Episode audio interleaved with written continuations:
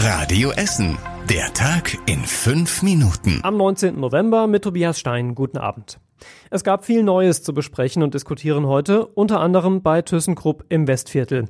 Hinter einer Pressemitteilung zum guten Vorankommen des Konzernumbaus versteckte sich eigentlich die Nachricht, dass weitere 5000 Stellen gestrichen werden sollen. Und zwar recht kurzfristig, denn auch Entlassungen sind dabei nicht ausgeschlossen, heißt es. Wie viele Stellen hier bei uns in Essen abgebaut werden, ist noch nicht klar. Bei uns an der Hauptverwaltung im Westviertel waren ja die Stellen schon drastisch gekürzt worden. Grund für den Stellenabbau sind die weiter schlechten Geschäfte bei ThyssenKrupp. In diesem Jahr steht unter dem Strich ein Minus von 1,6 Milliarden Euro. Dann gab es heute Neuigkeiten zu einem Missbrauchsfall in der katholischen Kirche. Das Bistum Essen hat den Untersuchungsbericht zum Fall eines Priesters vorgelegt, der trotz mehrerer Fälle von Kindesmissbrauch noch jahrelang als Seelsorger arbeiten durfte. Der Bericht zeige beschämende Details für das Bistum, sagt Rohbischof Overbeck. Und er hat im Interview mit Radio Essen auch selbst Fehler eingeräumt. Deutlich geworden ist, dass es eben ein Abgrund ist, in den wir da schauen und dass nicht nur ich persönlich, sondern wir auch als Kirche da viel Schuld auf uns geladen haben, weil in dem konkreten Fall ich nicht die Akten selbst gelesen habe. Und das hätte ich angesichts dessen, was ich jetzt weiß, aufdecken müssen, habe ich aber nicht.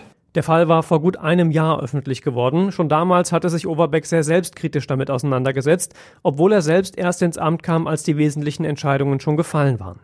Die Details zu dem Fall lest ihr alle nochmal bei uns im Internet auf radioessen.de. Viel Aufregung gab es auch um den Vorschlag, dieses Jahr an Silvester auf Feuerwerk und Böller zu verzichten. Anlass für die Idee ist, wie könnte es anders sein, die Corona-Pandemie und die nach wie vor sehr hohen Zahlen. Zum einen soll durch ein Böller- und Feuerwerksverbot verhindert werden, dass um 12 Uhr große Gruppen zusammenstehen und sich dann leicht angetrunken in den Armen liegen.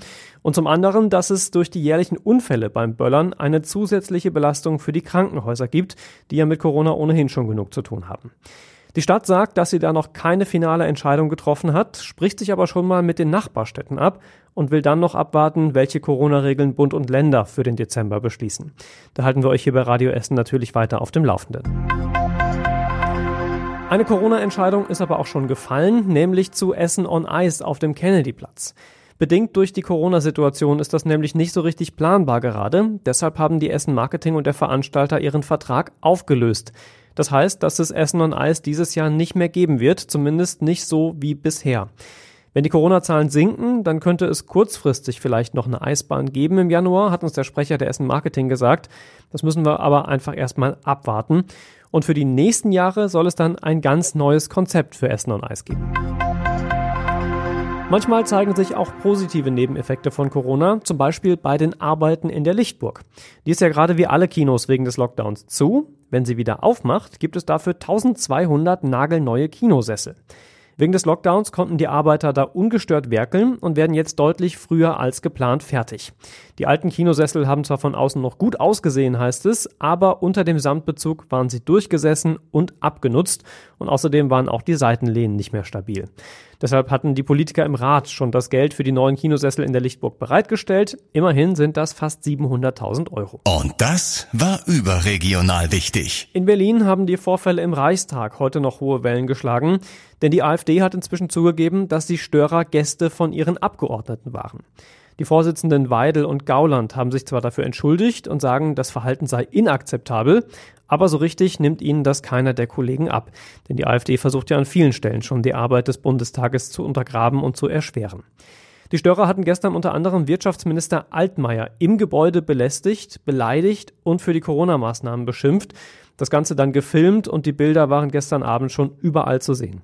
Inzwischen hat der Ältestenrat im Bundestag angekündigt, dass die ganze Geschichte jetzt auch strafrechtlich untersucht werden soll. Und zum Schluss der Blick aufs Wetter. Morgen starten wir einigermaßen entspannt und nur locker bewölkt in den Freitag. Später werden dann die Wolken aber wieder dichter und grauer. Immerhin bleibt es meistens trocken morgen, bei 8 Grad aber nochmal deutlich kühler als heute. Und ähnlich wird es wohl auch am Wochenende werden.